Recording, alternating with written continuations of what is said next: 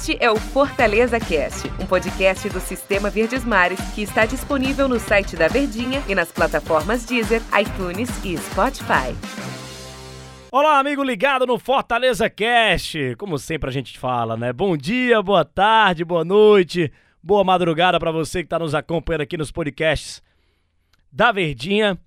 E hoje a gente está aqui para falar de, de uma vitória maiúscula do Fortaleza para cima do Atlético Mineiro, líder da competição. Mas antes de falar desse jogo, vou conversar aqui com meu parceiro Tom Alexandrino, comentarista aqui do Sistema Verdes Mares de Comunicação. E aí, Tom, tudo bem? Tudo bem, né, Denis? Tudo tranquilo? Tudo, tudo, tudo tranquilo. Ô, Tom, que vitória do Fortaleza, que vitória maiúscula. A gente estava fazendo a transmissão e que vitória maiúscula do Fortaleza em cima do time do Atlético Mineiro. Líder do campeonato, vem jogar aqui no Castelão, peste pro Fortaleza. Foi assim com o Internacional, agora com o Atlético Mineiro. Mas uma vitória espetacular e por vários aspectos que a gente vai conversar aqui durante o nosso episódio no podcast. Mas o principal deles, eu vejo que é o, como o Rogério tem um controle do elenco, como o elenco joga pro Rogério. O Rogério entrou com formação completamente diferente, um time completamente diferente. Ele, ele não gosta muito, mas base, basicamente ele com, com quatro volantes de posição, mas é, é, de origem, perdão, mas de posição eles não estavam, obviamente, como volantes, mas são jogadores de mais, mais marcação. E o Fortaleza conseguiu segurar o Atlético Mineiro, sofreu quando o Felipe foi expulso e conquistou uma vitória maiúscula dentro da Série A do Campeonato Brasileiro. Então, que vitória para o torcedor comemorar durante dias e dias. Rapaz, aí você escolhe o assunto no qual você quer abordar essa vitória, né? Eu acho que a qualidade com que o Fortaleza conseguiu é, equilibrar na questão tática, é, na, na, maneira como conseguiu o poder de reação, da forma como resistiu, eu acho que da maneira histórica como conquistou. E a gente sempre fala de campeonato brasileiro, dos jogos quando acontecem, parece sempre muito iguais. Que quando uma, um jogo dessa magnitude foge da curva, da projeção de campeonato, é, pelo histórico que fica, eu acho que a gente, a gente acaba aderindo uma outra maneira de observar é mais um jogo que entra para o catálogo histórico de participações do Fortaleza na Série A do Campeonato Brasileiro. Entre vários jogos que a gente pode listar, pode ter certeza que justamente esse jogo contra o Atlético Mineiro ele vai entrar no catálogo histórico de superação do Fortaleza da maneira como aconteceu. De um Rogério que mais uma vez inovou na maneira de escalação, como você disse aí, entraram quatro jogadores da mesma posição, mas exercendo funções diferentes.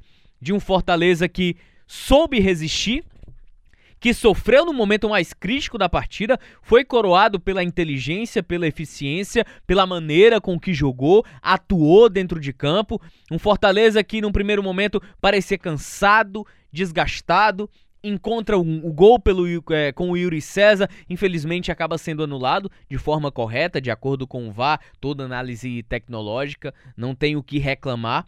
Mas de uma partida que estava muito favorável ao Fortaleza, mas que o árbitro, eu acho que de maneira exagerada, o árbitro do jogo, né? Eu acho que de maneira exagerada, inconsequente, é... acho que aplicando um excesso como é que a gente costuma falar? Eu acho que um excesso de critério, sem necessidade. De rigidez, né? Ele, ele acaba destruindo o jogo do Fortaleza. Ele faz o Fortaleza se obrigar a moldar, a se moldar de novo na partida. Porque já era uma equipe muito bem estabelecida, trabalhada, ele, ele, ele estragou a maneira do Fortaleza jogar. Mas mesmo assim, sofreu gol, né? Logo em seguida. Mas mesmo assim, o Fortaleza, com o Rogério Ceni no intervalo, voltou com uma outra postura, uma postura ainda mais reativa naturalmente, em um cenário muito semelhante ao jogo contra o Grêmio, né? Só que naquele jogo contra o Grêmio, Fortaleza sofreu, sofreu, sofreu e não tinha poder de reação. Só que na partida contra o Atlético, Fortaleza tinha todo o segundo tempo. Não poderia apenas se defender, esperar, aguardar, sem ter o poder de reação. Então eu acho que o mais fantástico, acho que é isso. É o trabalho coletivo, aliado à continuidade do Rogério Ceni à frente do Fortaleza, a capacidade de se reinventar para uma partida tão difícil e a capacidade ainda maior de se reinventar de novo dentro do jogo com 10 jogadores e vencendo com 10 jogadores. Não venceu com 11, venceu com os 10, com um jogador a menos, com o Atlético Mineiro eh, jogando Fortaleza contra a defesa, tentando atacar, mas em contrapartida, parabéns, méritos ao Fortaleza que com 11, com 10, o Atlético Mineiro em nenhum momento, em nenhum momento, teve oportunidades. Algumas poucas na partida. Ele rodou mas, muita bola, não teve um domínio. Mas assim. em nenhum momento, em nenhum momento ele sufocou o Fortaleza. Precisamos falar do David. A gente vai falar de muitos assuntos aqui no, no nosso podcast, mas precisamos falar do David. Quebrou o jejum aí de. de o Caio Ricardo trouxe na nossa transmissão, né? 20 jo jogos sem marcar com a camisa do Fortaleza sensacional. Que o David fez o gol, se machucou. Teve um pouquinho de azar e tomou cartão amarelo, tá fora da próxima partida, mas ele precisava muito disso, hein? E logo diante do Atlético Mineiro, do time do São Paulo e do líder do campeonato, David voltou a marcar, Tom Alexandrino, e se posicionou muito bem na hora do gol, sensacional, bom demais para ele, hein? Tava precisando desse gol. Cara, eu acho. É a situação do David, a gente precisa entender a seguinte situação. O cara não é goleador, o cara não foi contratado para fazer gols, né? Mas um gol faz toda a diferença na carreira de um jogador, de um momento ruim, para tirar um peso diante da dificuldade. Eu acho que um dos casos mais símbolos que a gente tem é o do Romarinho. Romarinho não é um goleador, não é um jogador com características de fazer gols, mas um gol ele foi um divisor de águas e fundamental para se tornar o Romarinho que a gente conhece hoje. E o David é um jogador de muita qualidade, é um rompedor, é o cara que vai brigar no um contra um, é um cara que protege muito bem, faz a parede. Em vários momentos na partida, se a gente observar o David, quando ele se ele dividir uma bola com o adversário, de costas para a zaga, de costas para a marcação, você, nesse duelo direto, dificilmente ele perde esses confrontos. Taticamente, jogador importante, marcava muito bem, conseguia recompor naquilo que pede o Rogério Ceni, mas ofensivamente era um jogador que estava um passo atrás. Não tecnicamente, mas eu acho que pela desconfiança ou a ausência de confiança por parte do jogador. Fez uma grande partida contra o Atlético Goianiense. Grande, eu acho que na referência que a gente tinha dos jogos abaixo, ofensivamente falando. Então, o que o David vinha a desejar era no ataque. Era quando ele tinha a bola no pé, puxar o contra-ataque, como a gente fala na linguagem do futebol, né? Arrastar a marcação adversária, quebrar linhas, construir jogadas, dar um passe deixando o, o parceiro de, de time em uma condição melhor. Então tudo isso ele vinha errando, vinha comprometendo, não tinha sequência, chutes ruins, gols perdidos, passes errados, decisões erradas. Então eu acho que esse é o grande ponto o molde para que o David se torne ainda mais aquele grande jogador que a gente tem expectativa. É claro que o time do Fortaleza jogou muito é, na partida contra o Atlético Mineiro, foi aguerrido, vibrante, forte, como diz o hino, o hino do clube. E um detalhe também, que partida que fez esse Ronald, hein? Como o cara vestiu a camisa do Fortaleza, que achado do Fortaleza, do Ceni de companhia lá que trabalha no staff do Fortaleza de contratações. O garoto jogou demais. E o garoto já começa o torcedor ficar pensando, pô, será que cabe o Ronald no time titular do Fortaleza? Que partida do Ronald também, Tony Chidrino. Talvez seria aí, se não tivesse sido eleito o melhor jogador da partida, na minha opinião, Tony Chidrino. Cara, o, o Ronald é, é um capítulo à parte também, dentro do jogo, dentro do, do, do, do que ele proporciona também. É, é como a gente conversa, né? Foi um achado do Fortaleza é, de uma maneira de jogar, de uma maneira de atuar. Então eu acredito que o Ronald ele se encaixa como um jogador que pode ser sim titular.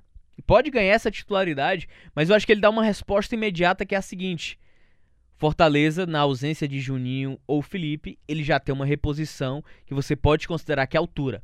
Jogador que marca, jogador que disputa muito forte o jogo no meio, um atleta que tem condução de jogo, tem domínio, tem técnica, tem drible, puxa muitos contra-ataques com eficiência. É ele quem puxa o contra-ataque que resulta no gol anulado do Yuri César. Então eu acho que foi uma partida quase que perfeita do Ronald. Foi o melhor jogador em campo na vitória maiúscula histórica da superação do próprio Fortaleza. Partida importantíssima do Ronald também. E pra gente até tá, eu sei que tá na reta final aqui do nosso podcast, mas a gente tem que chamar a atenção também no trabalho que o Rogério Ceni faz com os laterais do Fortaleza. O Carlinhos está jogando muito, mas o Carlinhos não é tão alto assim. O que é que eu quero chamar a atenção? Pro, pro Gabriel Dias na direita, pro Tinga que fizeram a, a dobradinha e o Bruno Melo que entrou e decidiu o jogo. Gabriel Dias, Tinga eles cabeceiam muito bem, eles fazem gols de cabeça, os caras são bons na bola parada, a mesma coisa do Bruno Melo. E o Bruno Melo decidiu. Gabriel Dias marcou contra o Santos, recentemente. O Tinga fez gol contra o Ceará no Clássico Rei. Não foi de cabeça, mas foi numa bola parada, ele estava lá presente no ataque. E hoje é a vez do Bruno Melo, que já tinha marcado contra o Ceará também no Campeonato Cearense. Como o Rogério trabalha muito bem esses laterais do Fortaleza para decidir partida, para decidir jogo, Tom Alexandrino. Que trabalho espetacular com os laterais, hein? Méritos gigantescos do, do Rogério, né? Eu acho que o trabalho dele é, é algo realmente a se louvar sempre. É um trabalho a você sempre colocar num degrau acima, porque ele sempre consegue surpreender. E olha que não foi invenção nem nada do Rogério, foi estudo, estratégia para se adaptar diante da limitação que tem um Fortaleza no elenco, de peças para aquilo que pensa de jogo e de modelo de jogo próprio Rogério Ceni. Então, os laterais são papéis fundamentais nisso, a gente vem conversando isso com frequência. Fortaleza hoje tem quatro laterais titulares, dois esquerdos e dois direitos. É, e aí isso vai se alternando ao longo da temporada, mas eu acho que no final de tudo, num contexto geral, você tem quatro titulares nas laterais. E além do mais, você tem dois laterais artilheiros, né? Tinga e o Bruno Melo fazem gol com frequência, tem uma margem aí de pelo menos 5, 6 gols por temporada, cada um. Então é algo realmente impressionante a se louvar do bom trabalho que faz o Rogério Ceni. E aí não vou falar do bom trabalho do Rogério Ceni porque é chovendo molhado. Galera, acabou o nosso podcast de hoje, nosso episódio com essa grande vitória do Fortaleza, pra gente repercutir muito Parabéns ao Fortaleza, parabéns à atuação dentro de campo, foi espetacular do Fortaleza e tá brigando na parte de cima da classificação do Campeonato Brasileiro. Valeu, Tom Alexandrino. Grande abraço, hein, Tom? Valeu, Denis. Grande abraço, hein? Valeu, cara. Valeu, galera. Valeu, torcedor do Fortaleza. Até a próxima edição aqui do Fortaleza Cash. Este é o Fortaleza Cast, um podcast do Sistema Verdes Mares que está disponível no site da Verdinha e nas plataformas Deezer, iTunes e Spotify.